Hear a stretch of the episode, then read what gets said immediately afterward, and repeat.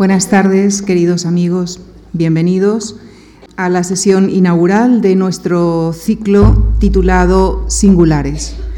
Este ciclo está dedicado a mujeres, a mujeres que hicieron historia. Seis mujeres decimonónicas, porque todas ellas nacieron hacia finales del siglo XIX, pero desarrollaron sus vidas con el discurrir del siglo XX.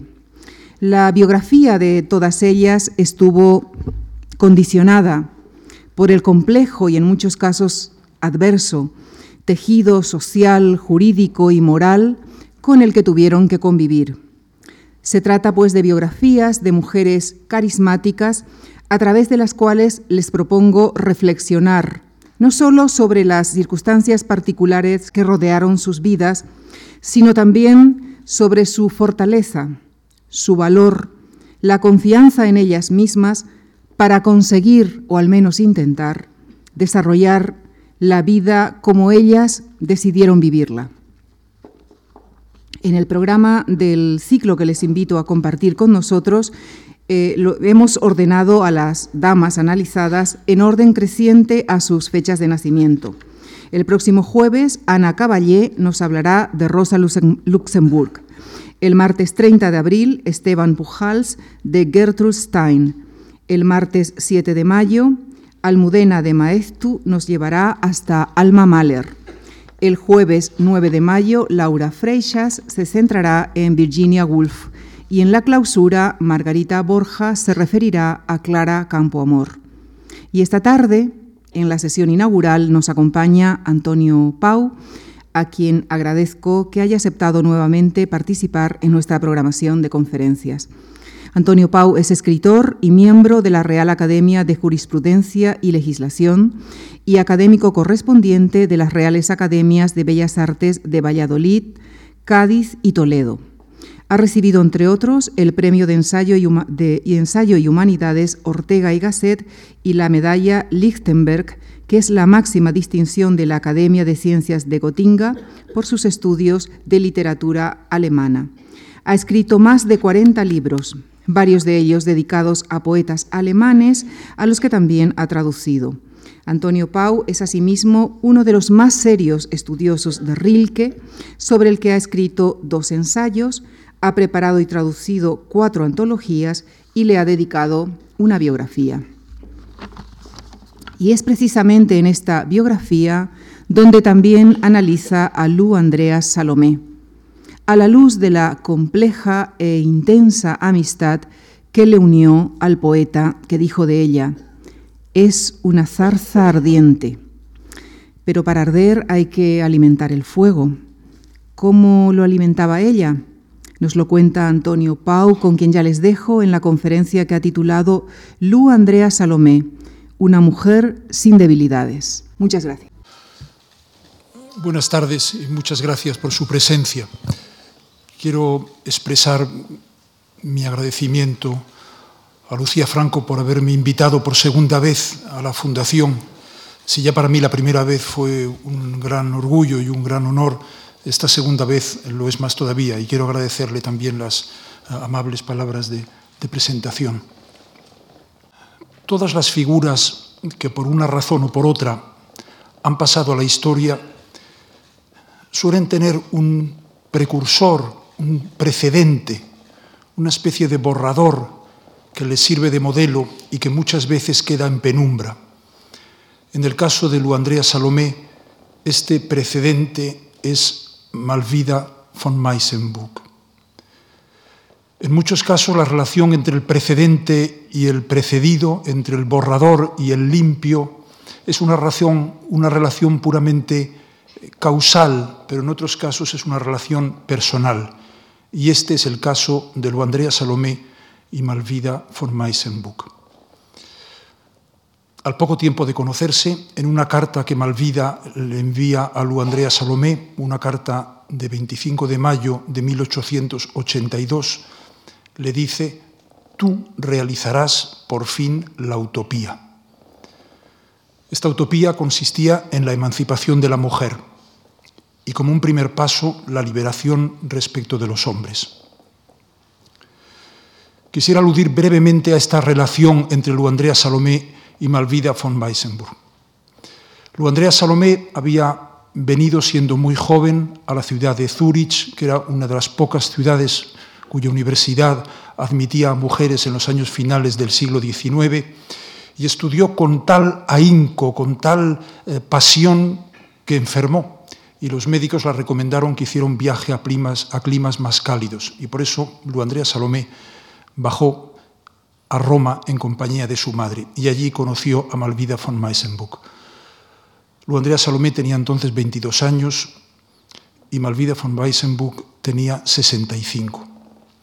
Podríamos decir con el verso de Rubén Darío que Luandrea Salomé llegaba a Roma con una sed de ilusiones infinita, aunque quizá más que ilusiones fueran ambiciones, y precisamente el ambiente que rodeaba a Malvida von Weissenburg era el más propicio para desarrollar estas ilusiones y estas ambiciones, porque Malvida von Weissenburg había creado en torno a ella un salón estilo dieciochesco en el que se reunían los personajes más destacados de la Europa de aquella época, Allí estaban Richard Wagner, allí estaba el escritor francés Romain Roland, el filósofo Friedrich Nietzsche, el filósofo Paul Ré y otras muchas personas que más o menos de manera estable o transitoria pasaban por la ciudad de Roma.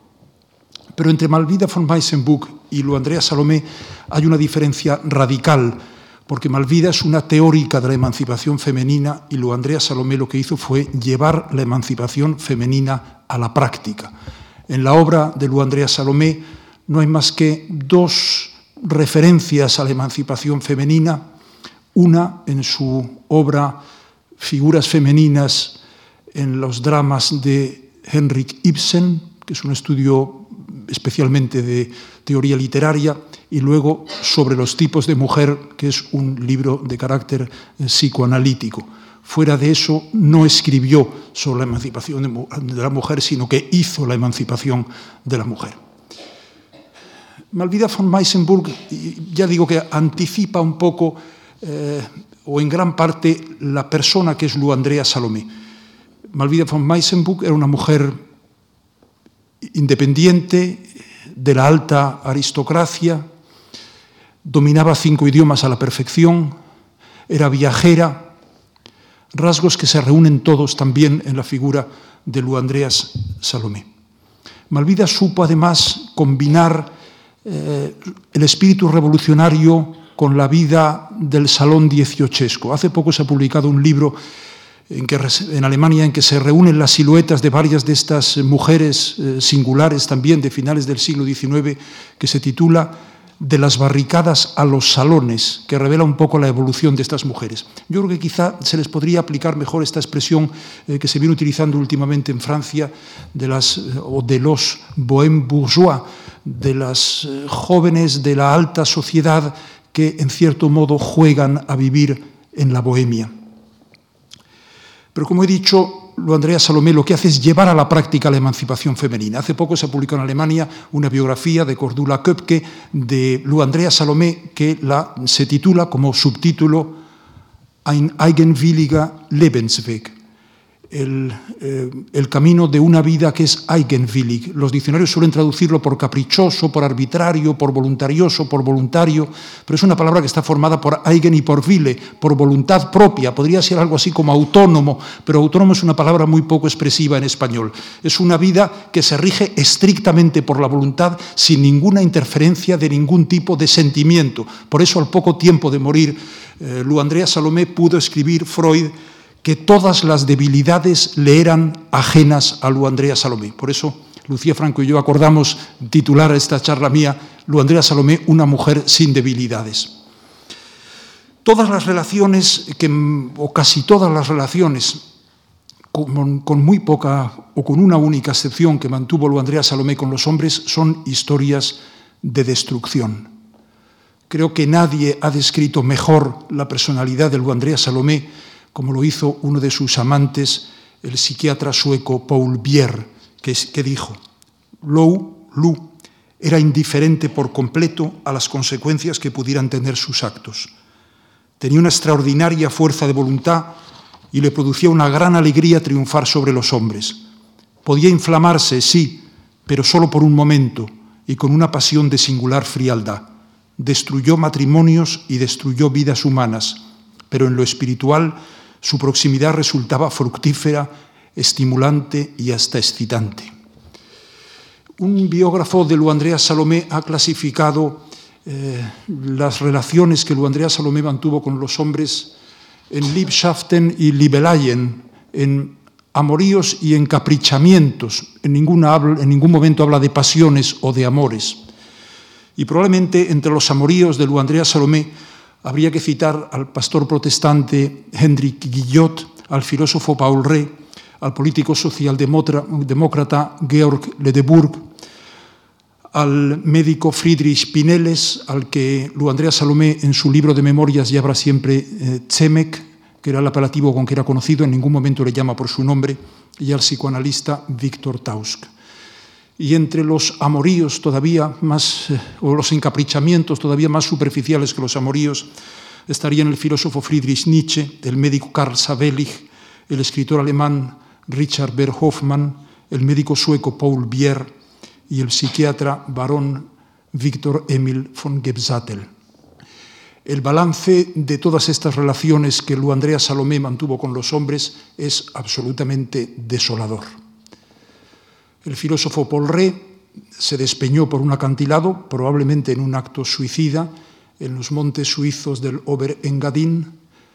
El médico Víctor Tausk se suicidó también, asombrado ante lo que llamaba la Herzlosigkeit, la falta de corazón de Lu Andrea Salomé.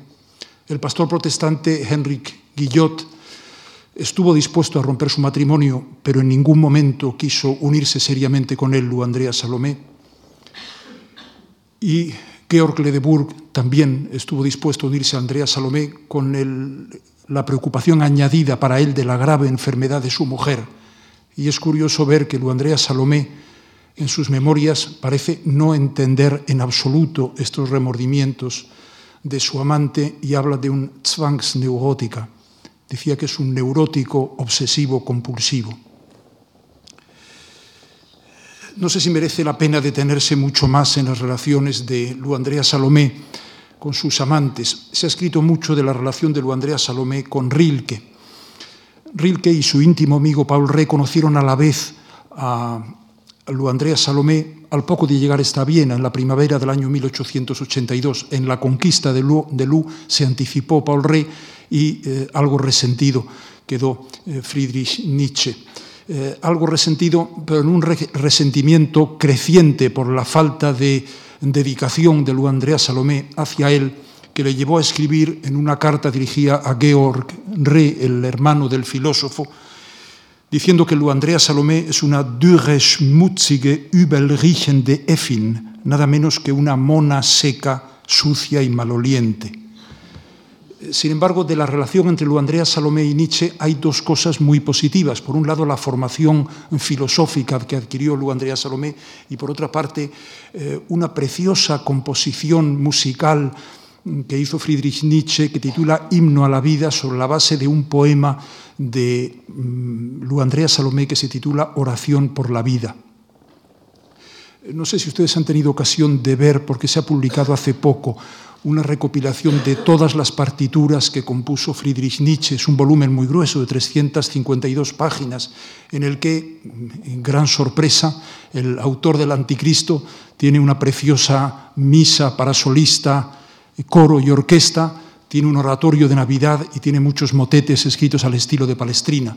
Pero probablemente lo más valioso de las composiciones de Nietzsche son las piezas para piano, para un piano o para dos pianos y los líder y una de las piezas más bellas es precisamente esta que compuso con la letra de un poema de Lu Andrea Salomé, a la que me referiré al final. Si tienen ustedes curiosidad por verlo, lo pueden encontrar en YouTube, porque además hay varias versiones de, eh, de este himno compuesto mm, por Nietzsche con letra de Lu Andreas eh, Salomé. Y además podrán ustedes percibir, sin duda alguna, el, eco de la, eh, de la armonización, especialmente de, de Richard Wagner, que era íntimo amigo de Nietzsche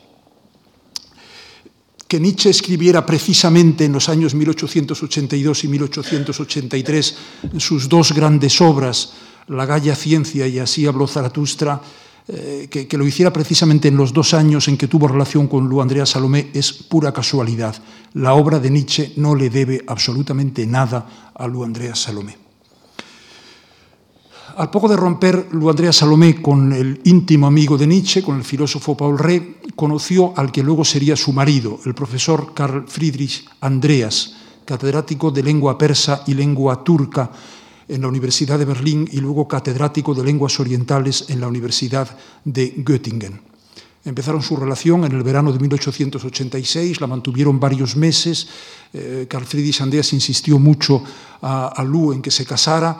Eh, con verdadera vocación, con verdadero interés por casarse con ella, llegó a coger un cuchillo en presencia de Lu y a clavárselo en el pecho con la buena fortuna de que se rompió la, se rompió la hoja y no le llegó al, al corazón. Pero efectivamente se casaron y parece que ese pacto inicial que hicieron de no consumar el matrimonio se mantuvo a lo largo de todas las vidas, hasta el punto de que eh, cuando pasaron a vivir muy pronto a la ciudad de Göttingen vivían en plantas separadas. Les diré que en la planta baja en la que vivía Carl Friedrich Andreas vivía también la sirvienta de la casa, María Stefan, con la que eh, Carl Friedrich Andreas tendría una hija y es muy curioso que en los últimos años de vida de Lu Andrea Salomé, cuando es una mujer ya mayor y enferma, eh, su único apoyo, y además en, la más absoluta miseria, su único apoyo, su única ayuda será precisamente esta hija que tu marido, que su marido tuvo con la,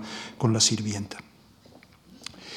Pero hay una relación que tiene Lu Andrea Salomé con un hombre que es absolutamente distinta porque es sorprendentemente de un carácter completamente constructivo, que es con el poeta Rainer Maria Rilke. Fíjense ustedes por qué fue posible esta relación constructiva entre Lu Andrea Salomé y Rilke. Porque si Lu Andrea Salomé era una mujer independiente, Rilke era un hombre todavía muchísimo más independiente y porque si Lu Andreas eh, Salomé no quiso ligarse a ningún hombre, Rainer Maria Rilke no quiso ligarse jamás, nunca a ninguna mujer, hasta el punto de que se casó y tuvo una hija y al año y medio se separó de ellos porque tenía que hacer su gran obra, porque toda la vida de Rilke está dirigida a realizar esa obra poética que él consideró que estaba llamado a hacer y era lo único que tenía que hacer en el mundo, hasta el punto de cuando consideró que la había terminado, se murió con 51 años. Es decir, Lu Andrea Salomé no pudo romper con Rilke porque es que Rilke era irrompible, porque para algo se pueda romper tiene que estar unido a algo, y, y, Rilke no se unía a algo, ni a ella ni a nadie, con lo cual no pudo romper. Ese fue el gran, el gran problema que tuvo Andrea, Lu Andrea Salomé, que no pudo ejercer ese eh, amor frío del que le acusaba, o afecto frío del que le acusaba su amante Paul Bier.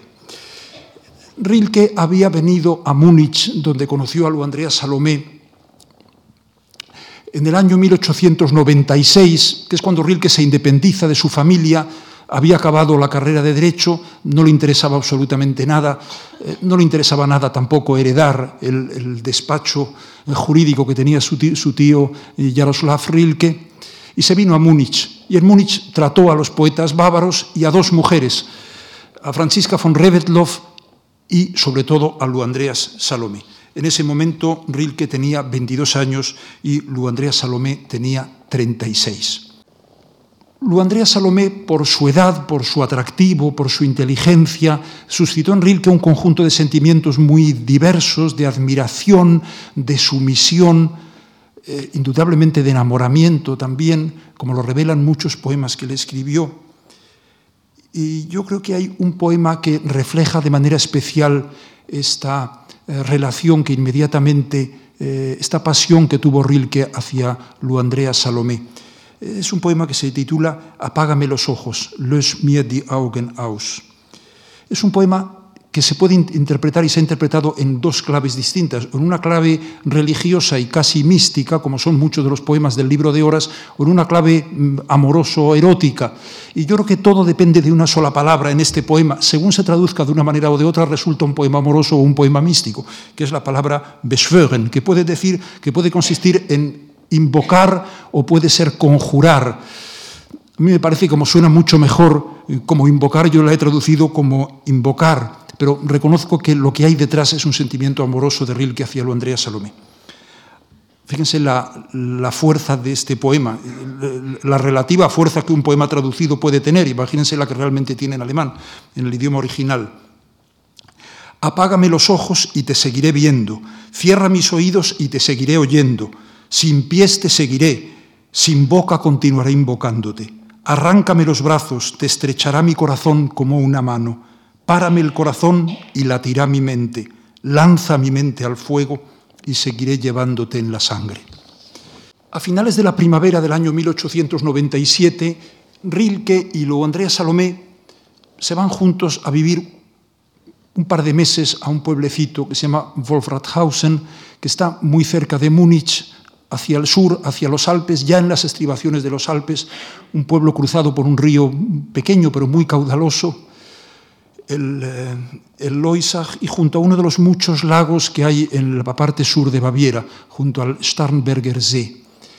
En estos dos meses en que conviven Rilke y Lu Andrea Salomé, Lu Andrea Salomé le transforma por completo todo lo demás, todo el resto de sus vidas, en que vivirán juntos durante mucho tiempo, en que mantendrán una larguísima relación epistolar hasta la muerte de Rilke en el año 1926, no será más que completar todo lo que Lu Andrea Salomé le dio a Rilke en estos dos meses de Wolfratshausen.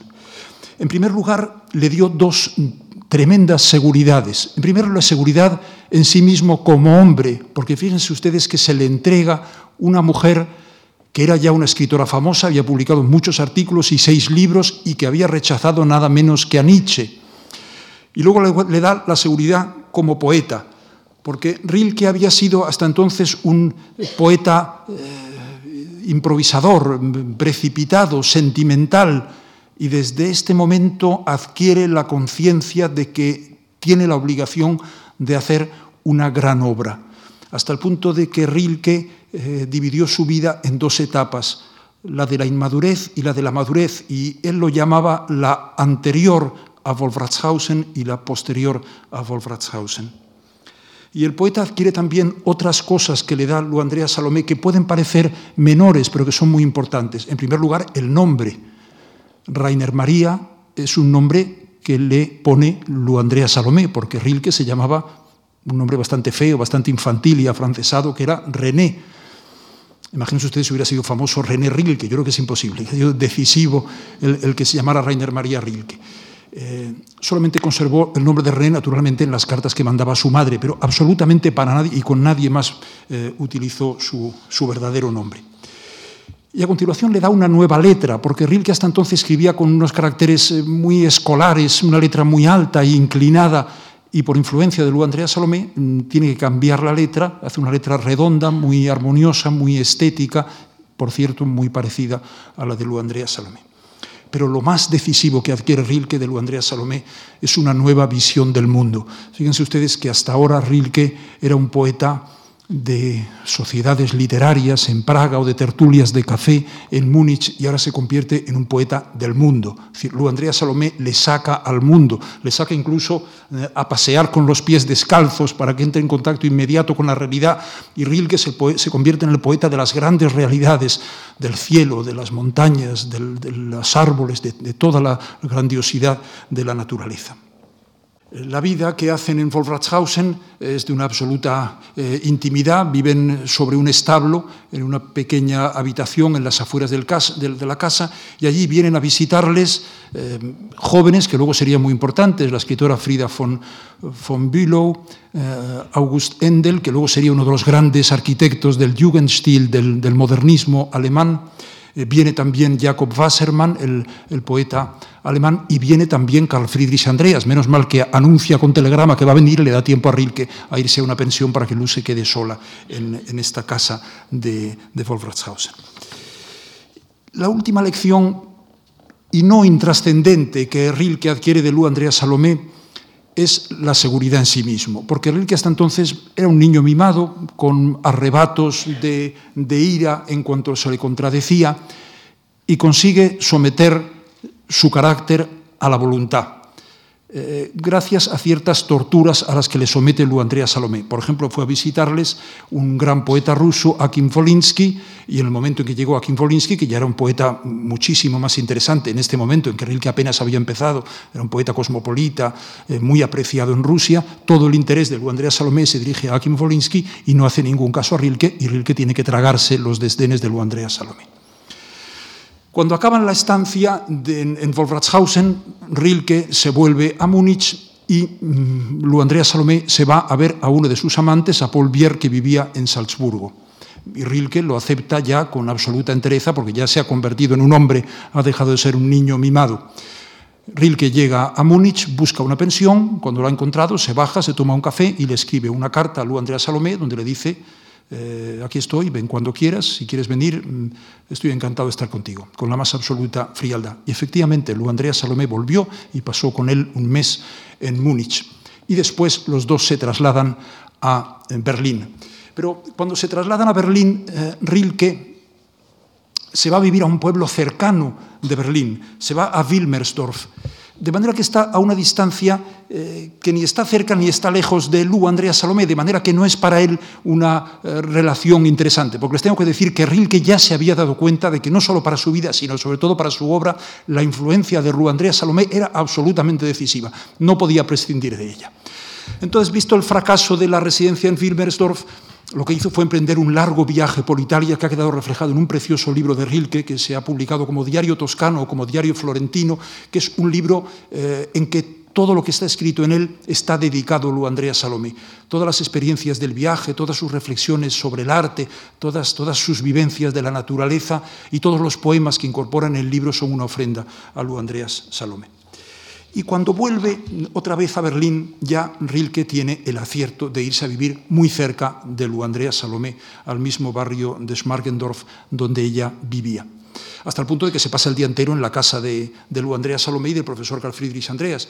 Claro, con la particularidad de que el piso era pequeño, luego la casa de Göttingen sí será mucho más grande y tendrá varios pisos, pero la de Berlín era, era casi un apartamento. Y entonces el profesor eh, Carl Friedrich Andreas recibía a sus alumnos allí en la casa.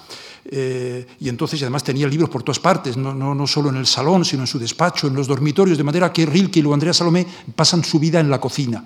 Eh, y Rilke, que era muy habilidoso, es el que guisa, el que limpia, el que lava luego la vajilla, el que barre la cocina.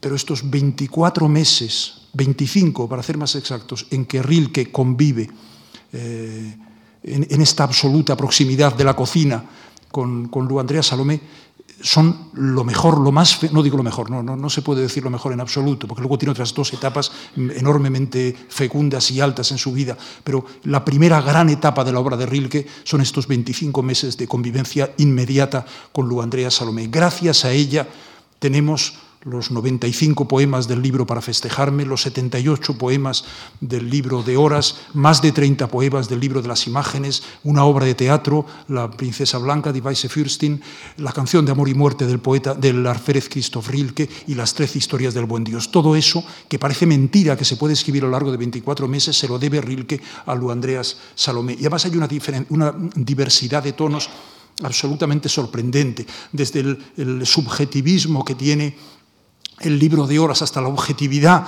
que tiene el libro de las imágenes, que es ya casi un anticipo de lo que será la etapa objetiva, la del poema cosa, la del Dingedicht, que culminará en las dos eh, sucesivas eh, tomos de los nuevos poemas, toda la, gama de tonos, salvo la posterior, la fase cósmica y la fase oracular de Rilke, están ya presentes en estos pocos meses en que convive con Lu y, con las, y en las obras que escribe.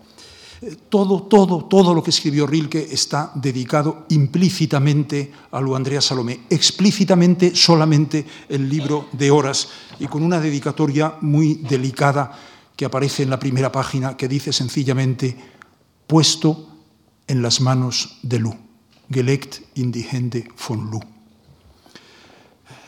Quizá lo más llamativo de esta etapa es la canción de amor y muerte del alférez Christoph Rilke, que Rilke la escribe en una sola noche a la luz de una vela con la ilusión de hacerle un regalo por la mañana cuando se levante a Lu Andreas Salomé. Eh, Rilke da la clave de, esta, de este libro, que por cierto está muy bien traducido en español por Jesús Munarriz en la editorial Hiperión, Rilke, como digo, eh, explica el, origen de este, este pequeño libro eh, en una carta muy tardía del año 1925, un año antes de su muerte, donde dice que esta obra es una cosa que procede de una felicidad inagotable e inconsumible. Y esta felicidad inagotable e inconsumible que le produce la proximidad de Lu Andrea Salomé es la que se transmite al lector de esta preciosa canción de amor y muerte del alférez Christoph Rilke. A mí este libro me recuerda en su estructura a la música barroca. Tiene un fondo de, bajo continuo, de obstinato, que es el ritmo de los caballos eh, que van cabalgando eh, detrás del alférez, porque alférez lo que quiere decir es, es portaestandarte, eh, que es el personaje central, este presunto antepasado de Rilke.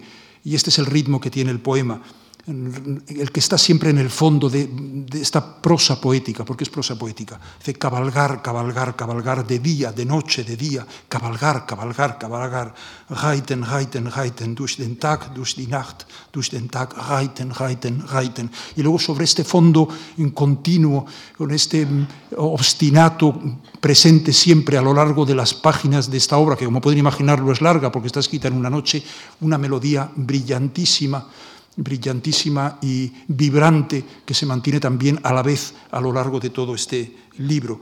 Pero la bandera no está allí. Gritos, alférez, caballos furiosos, oraciones, gritos, maldiciones, alférez, hierro con hierro, órdenes, señas, silencio, alférez, y una vez más, alférez, y afuera con la rugiente caballería, pero la bandera no está allí. Esto en alemán es verdaderamente impresionante. En español reconozco que no lo es, pero en alemán es verdaderamente impresionante. Lu Andrea Salomé hizo dos viajes con Rilke a Rusia, muy importantes para su obra. Uno en la primavera del año 1899 y otro en el verano del año 1900. En la primavera del año 1899 fueron Lu Andrea Salomé, su marido Carl Friedrich Andreas y Rilke juntos a, a, Moscú. Pasaron por Varsovia, llegaron a Moscú y allí pues, visitaron a los intelectuales y a los museos y conocieron a dos personas muy singulares, una al novelista León Tolstoy, que estaba pasando unos días allí en Moscú, y otra a un gran pintor que era Leonid Pasternak, que haría un pequeño apunte de Rilke en aquel momento y luego cuando Rilke ya había muerto hizo uno de los mejores retratos que se conservan de Rilke, que quizá ustedes recuerden con el, con el fondo de las cúpulas de cebolla de los templos ortodoxos.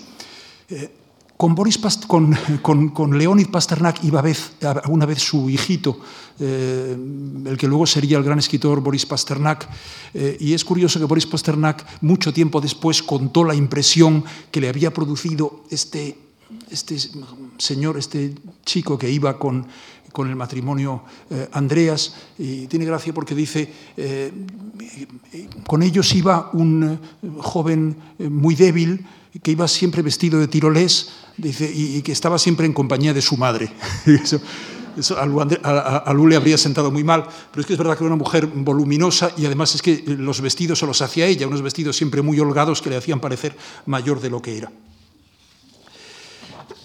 De Moscú fueron a San Petersburgo, donde pasaron una semana y allí conocieron eh, a alguien que tenía mucho interés, Lu Andrea Salomé, que Rilke lo conociera, que era eh, el más importante traductor de la literatura rusa al alemán, que era Friedrich Fiedler. Se entrevistaron con Friedrich Fiedler, pero para Rilke fue una entrevista muy decepcionante porque Friedrich Fiedler, que era una persona conocida, no conocía naturalmente a Rilke, se confundía de nombre, le llamó todas las veces Raimund María, o sea que le molestó bastante a Rilke. Luego más le decepcionó mucho que Rilke ni fumara ni bebiera, y como no sabía la relación que tenía con lo Andrea Salomé, cuando hablando con ella se refería a Rilke, le llamaba siempre su paje, porque no entendía exactamente qué relación había entre uno y otro. El segundo viaje es más largo, tiene mucho más eh, hondura, y este ya lo hicieron solos Rilke y Lu Andrea Salomé. Eh, duró cuatro meses, como digo, a lo largo del verano del año 1900. Volvieron a visitar los museos, volvieron a visitar a muchos intelectuales rusos, y luego cogieron el tren y bajaron a Yasliana Poliana, donde vivía en Tolstoy, para gran decepción de Rilke, Rilke, que no había perdido de la cabeza la, imagen de Tolstoy y que había escrito sobre él muchas veces, Tolstoy no, le reconoció, le había visto muy poco tiempo el año anterior y no sabía quién era. Eh, y esto a Rilke le cohibió enormemente. Y además le preguntó que a qué se dedicaba y, Rilke un poco acobardado y con un hilillo de voz le dijo, me dedico a la lírica. Y, Tolstoy, en ese momento iracundo, le dijo que la lírica era una cosa inadmisible porque la lírica no servía para moralizar la vida, que era lo único importante que tenía que hacer un escritor. Así que encima se llevó una bronca, a pesar de la enorme ilusión que aunque había ido a, visitar a, Tolstoy.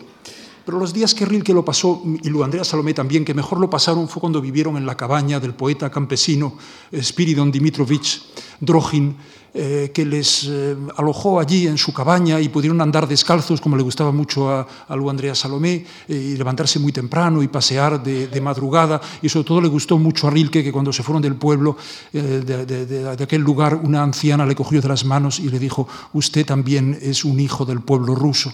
Aquello a Rilke le gustó mucho, porque Rilke estaba convencido, bueno, Rilke se había inventado su genealogía, pero estaba convencido que tenía sangre eslava y allí se encontró como en su casa. Porque Rilke además se da la circunstancia de que solo eh, encuentra en los lugares lo que ha imaginado que va a encontrar. Eh, si la cosa no se parece nada eh, a, la, realidad, a él le da igual. Él, lo que ve. Hay, hay, dos episodios muy curiosos. Cuando estuvo en España, eh, fue a la mezquita de Córdoba y aquello le pareció un desastre. Dijo, ¿cómo es posible hacer una catedral gótica dentro de una mezquita? Y sin darse cuenta de que se salvó la mezquita precisamente porque se había construido la catedral de Córdoba dentro. Si no la hubieran tirado, como se hizo en todos los demás casos, en que se superponía una catedral gótica a una mezquita. Luego, cuando fue la revolución de noviembre en, 1800, en 1919, después de la revolución, eh, después de la, Primera Guerra Mundial, eh, Rilke asistió a una revolución auténticamente sangrienta en que se proclamó la República Soviética de Baviera y Rilke en su diario lo llama actos de alegre camaradería. Eh, porque es que él ve, solamente lo que, lo que cree ver, no conecta en absoluto con la realidad. Pero vuelvo a lo que les decía. Eh, después de estar eh, en la cabaña de Drojin, fueron otra vez a San Petersburgo y allí tenía eh, Lu Andrea Salomé una amiga que era profesora de la universidad que se llamaba Sofía Schill, que además de dar clases en la universidad, reunía en su casa por las noches a trabajadores del puerto de San Petersburgo, que eran peones, soldadores, cargadores, y tenía mucho interés en ver cómo podían dialogar estos, eh, este proletariado extremo con dos de los más exquisitos intelectuales centroeuropeos como eran Lu Andrea Salomé y Rainer María Rilke. Los eh, obreros llegaron allí a la casa de Sofía Schill y empezaron a hablar de la revolución que estaban ya preparando. No estaba, estábamos todavía en las, en las preámbulas de la revolución del 17, de, de todas sus maniobras para influir en el poder y Rilke empezó a hablarles de la pureza del labriego ruso, de la belleza de los amaneceres en la estepa, y fue un diálogo absolutamente imposible. Fueron dos monólogos paralelos que no coincidieron absolutamente en ningún momento. A la vuelta de este segundo viaje de Rusia, Rilke ya hablaba bastante bien ruso, hasta el punto de que se atrevió a traducir La gaviota de Chekhov, a traducir también poemas de Lermontov y a traducir eh, poemas también de, de Spiridon Dimitrovich Trojin, de su amigo el poeta de la cabaña, y sobre todo un largo poema medieval, la canción de la banda de Igor, que tardó cuatro años Rilke en traducirla, está escrito en, ruso antiguo, que eh, yo creo que lo tradujo porque veía semejanzas entre este poema y su canción de amor y muerte del alférez Christoph Rilke, porque también es eh, una unidad de caballería que va avanzando, que va luchando heroicamente por el campo de batalla, y este, este paralelismo me parece que le animó a traducir esta obra, que fue una, una empresa, desde luego, eh, colosal. Lo que hace Rilke cuando traduce, en realidad no es traducir, es lo que... Hay una palabra muy bonita que no hay en español, que es nachdichten, que es volver a poetizar es decir, trasladar los valores poéticos del original al idioma de destino. Volver a hacer otro poema, porque Rilke dijo muy contundentemente, solo se puede traducir la prosa y cuando es mala, porque la prosa buena y la poesía no se puede traducir, porque allí la colocación y el tono de cada palabra es decisivo, y si se cambia todo se desbarata. Así rotundamente lo dijo. Pero Rilke llegó a escribir además 14 poemas en ruso, que luego, después de muerta Lu Andrea Salomé, entre sus papeles se vio que tenía una versión ya muy elaborada eh, y que están dedicados explícitamente a Lu Andreas Salomé.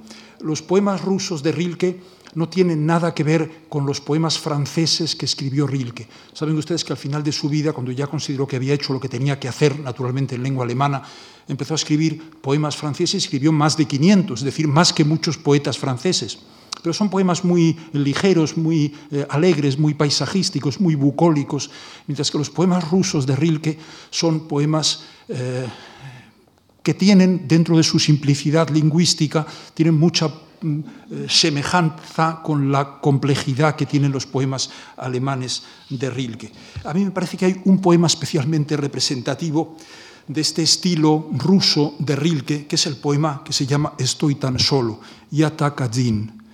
Eh, naturalmente, él en ruso lo escribió en endecasílabos, con rima consonante, y yo lo he traducido eh, porque me pidió Andrés Trapillo que para la colección de, de, La Veleta tradujera los poemas rusos de Rilke, dos ensayos sobre arte ruso que escribió en ruso y luego todas las cartas que escribió en lengua rusa. Este poema dice, estoy tan solo y nadie entiende el silencio, voz de mis largos días en que no hay viento alguno que cierre el alto cielo a mis ojos. En la ventana se abre un raro día, con la ciudad al margen, algo grande yace y espera, y pienso, ¿soy yo acaso? ¿A qué estoy esperando? ¿Dónde está mi alma? El ruso de Rilke suena muy bien.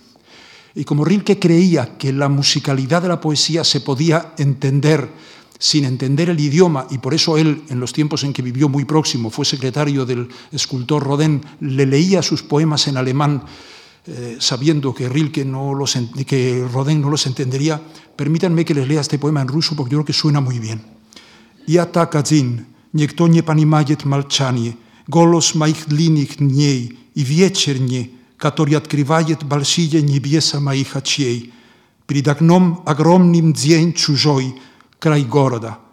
Какой-нибудь большой лежит и ждет. Думаю, это я. Chivoya жду y Maya Dusha.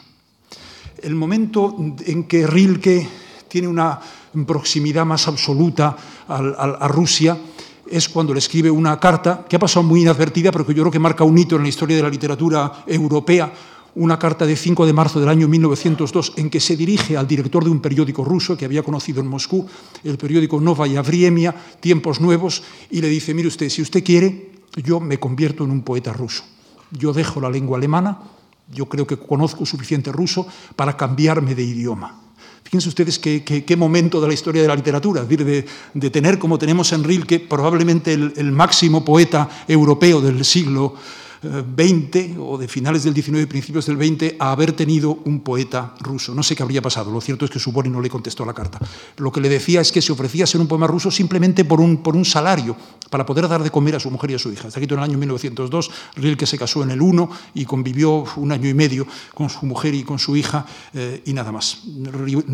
Subori no le contestó y el 11 de julio del año 1902 Rilke estaba ya viviendo en la Rue Toulier de París y empezando a escribir su, su primera, su única novela. Y vuelvo a lo Andrea Salomé. Desde, esto, desde, la vuelta de, desde la vuelta del viaje a Rusia, ya casi en el otoño del año 1900, ya no vuelven a estar, a convivir nunca Rilke y lo Andrea Salomé, más que algún contacto episódico. Pero sin embargo mantienen una correspondencia ininterrumpida. Fíjense ustedes que Rilke escribió probablemente 10.000 cartas. Eh, yo creo que la, mayoría relativa de cartas eh, son las que le envió a, a Lu Andrea Salomé. Desdichadamente no se han recogido en un volumen, a diferencia de lo que se ha hecho con otras, con Annie Wunderlich Volkart, por ejemplo, que son dos tomos, o con sus interlocutores suizos. Eh, no se han reunido y, sin embargo, yo creo que sería eh, una fuente extraordinaria, porque además Rilke consideraba que las cartas formaban parte de su obra literaria. Bueno, pues de este inmenso epistolario hay dos cartas muy singulares. Y fíjense ustedes además cómo revela lo mucho que significaba Lu Andrea Salomé para Rilke. La primera carta que escribe cuando termina las elegías de Duino va dirigida a Lu Andrea Salomé. Eh, ustedes saben que eh, Rilke estuvo durante 10 años intentando escribir las elegías de Duino, pero no, pudo. Fue, una lucha tremenda, tenía que venirle una inspiración. Es, la fase oracular de la poesía en que alguien se la dicta y nadie le dictaba, no había una voz que le dictara como le, había dictado el arranque de la primera elegía. Y cuando termina de escribirlo, en un mes de febrero del año 1922, coge la pluma y le escribe una breve carta a Lu Andrea Salomé en que le dice, en este momento, en este sábado 11 de febrero, a las 6 de la tarde, dejo la pluma al terminar la última elegía, la décima. Ha sido un huracán en el espíritu. He salido y he acariciado como a un gran animal viejo al pequeño Musot que me ha protegido, que me ha guardado. Musot era el, torreón medieval en mitad del eh, cantón del Valais de los Alpes suizos en que vivió en los últimos años el poeta Rilke. Y luego a principios del año de diciembre del año 1926, eh, cuando se interna por última vez en el sanatorio de Valmont, donde moriría, la primera carta que escribe Rilke es precisamente a Lu Andrea Salomé diciéndole que la enfermedad le está venciendo. Y es muy curioso también que la, eh, la única carta que el médico de Rilke, el doctor Hammerly, eh, escribe no es a Clara Westhoff, la mujer de Rilke, sino es a Lu Andrea Salomé, donde le habla de la evolución de la enfermedad y le dice, equivocándose, que iba a ser una enfermedad muy eh, dolorosa, pero que no le llevaría a la muerte. A los pocos días, el 29 de diciembre del año 1926, Rilke murió. Rilke murió el, 26, perdón, el 29 de diciembre del año 1926 y Lu Salomé murió el 5 de mayo de 1937, de manera que Lu Salomé le sobrevivió casi 11 años. Uno de sus amantes, el médico sueco Paul Bier, le había llevado al tercer Congreso Psicoanalítico Mundial que se celebró en Weimar en el año 1911, donde Lu Andrea Salomé conoció a Sigmund Freud y donde se interesó por el psicoanálisis. A raíz de eso, muy poco tiempo después, en 1915, Lu Andrea Salomé abrió una clínica psicoanalítica que mantuvo al final de su vida. Cuando Lu Andrea Salomé tenía 75 años y una grave enfermedad de corazón, cerró la clínica. Cuando Lu Andrea Salomé estaba muy grave, estaba todavía más grave su marido, Carl Friedrich Andreas, que estuvo a su lado siempre en los largos periodos de hospitalización que tuvo que padecer allí en la ciudad de Göttingen. Y Carl Friedrich Andreas murió siete años antes que Lu Andrea Salomé. Desde ese momento, Lu Andrea Salomé vivió prácticamente en la miseria hasta el punto de que no tuvo más ayuda que la de Freud, que en el año 1930 le dieron el premio Goethe y de este premio le dio, le dio mil marcos para ayudarla a sobrevivir a Lu Andrea Salomé. Cuando murió Lu Andrea Salomé, la enterraron en, en la misma tumba que su marido. Y es curioso y en cierto modo paradójico que en la piedra de granito colocada verticalmente sobre la tumba de tierra donde están los dos cuerpos, solamente ha dicho durante décadas Carl Friedrich Andreas, cosa chocante en una mujer tan independiente como Lu Andrea Salomé. Hace muy poco tiempo, hace un par de años, en letra pequeña, manuscrita y cursiva, pone debajo Lu, nada más.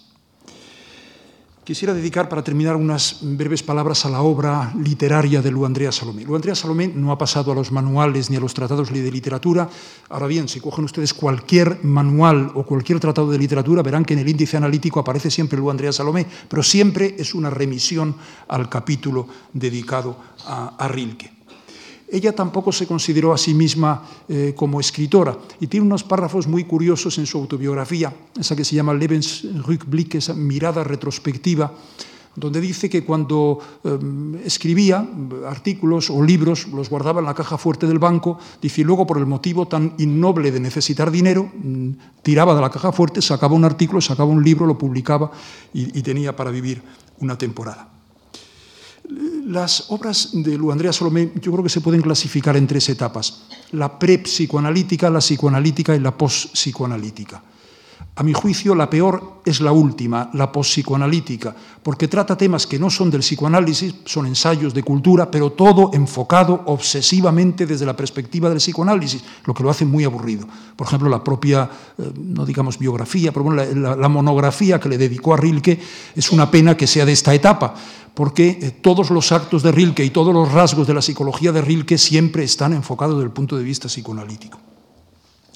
Sus mejores obras eh, son probablemente las de la primera etapa, y sobre todo dos, una que se llama En lucha por Dios, Im Kampf um Gott, en que se pone ya de relieve cuál es la fórmula literaria de Lu Andrea Salomé, que es, por un lado, eh, evocación de su vida, en este caso de este libro, La infancia y la primera juventud, junto a reflexiones sobre el sentido del arte, de la religión, pocas veces sobre la mujer. Y esta fórmula es la que mantendrá durante mucho tiempo, la que mantendrá siempre a lo largo de su vida. Por eso es muy chocante que hable ella de la, dice, meine Lust zu fabulieren, dice, mi, ilusión por la fábula, ¿dónde hay fábula? Es decir, no, no, tiene imaginación, o por lo menos no utiliza su imaginación en sus obras, Lu Andrea Salomé. Y, la otra gran obra de esta primera etapa es eh, de los personajes femeninos en la obra de, Henrik Ibsen, se llama Henrik Ibsens Frauengestalten. Eh, en esta obra, eh, que como les decía al principio, es de las dos únicas en que puede haber un poco de teoría de emancipación de la mujer, va analizando la necesidad de independencia que tiene la mujer y las distintas situaciones de dependencia que tienen los personajes en los dramas del escritor noruego. De esta misma época es también su obra eh, Friedrich Nietzsche en sus libros, también Hijos del Hombre, Menschenkinder, de, de un alma extraña, vuelta al universo. Y luego de la fase intermedia, la psicoanalítica, tengo que confesarles que por eh, desconocimiento de esta ciencia no puedo juzgarlos, aunque he leído algunos de estos libros. A mí me parece que dos son especialmente interesantes. Uno se titula Sobre los tipos de mujer y otro se titula eh, El narcisismo como doble dirección, Narcismus als Doppelrichtung, donde dice que el personaje de Narciso, y yo creo que en el fondo se está, describiendo a sí misma Lu Andrea Salomé, eh, tiene dos movimientos de sentido distinto. Esta es la, la Doppelrichtung a la que se refiere el título, la doble dirección, por una dirección, eh, por un lado, introspectiva del narciso que se ama a sí mismo y por otra parte, de fusión con el otro, con la particularidad de que Narciso no ama realmente porque lo que ve en el otro es un objeto más que un ser que tiene sentimientos y que tiene debilidades.